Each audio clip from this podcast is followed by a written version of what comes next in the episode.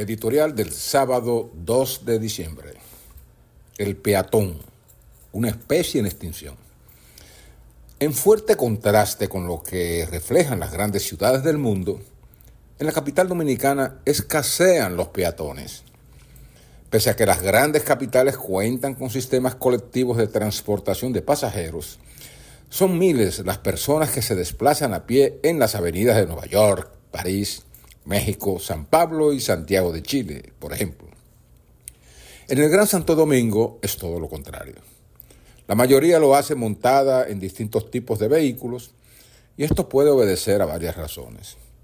Una de ellas es la inseguridad o la sensación de desprotección que pueda tener cada ciudadano de manera personal y el sesgo agresivo que emana de una ciudad caótica con aceras estrechas, a menudo ocupadas por tarantines o cachivaches, y por las que transitan algunos motoristas para eludir los taponamientos, esta ciudad es poco amigable para los peatones. En ese estado de relajo general en que se desenvuelve el tránsito capitaleño, el peatón lleva las de perder, porque nadie le reconoce sus derechos. Como se dice a modo de sorna que el peatón no es gente, Muchos de los que conducen vehículos se comportan agresivos o poco indulgentes con ellos. Con las facilidades que hay para moverse en motoconchos o en Uber o en otras líneas de taxis, la gente prefiere usarlos, aunque sea para dirigirse a cortas distancias.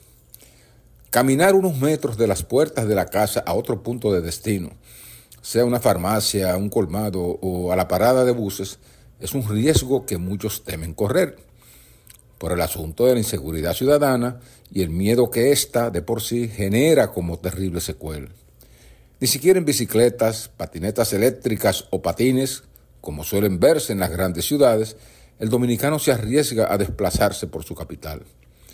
Es así como el peatón de hoy es una especie en vías de extinción en Santo Domingo, según parece.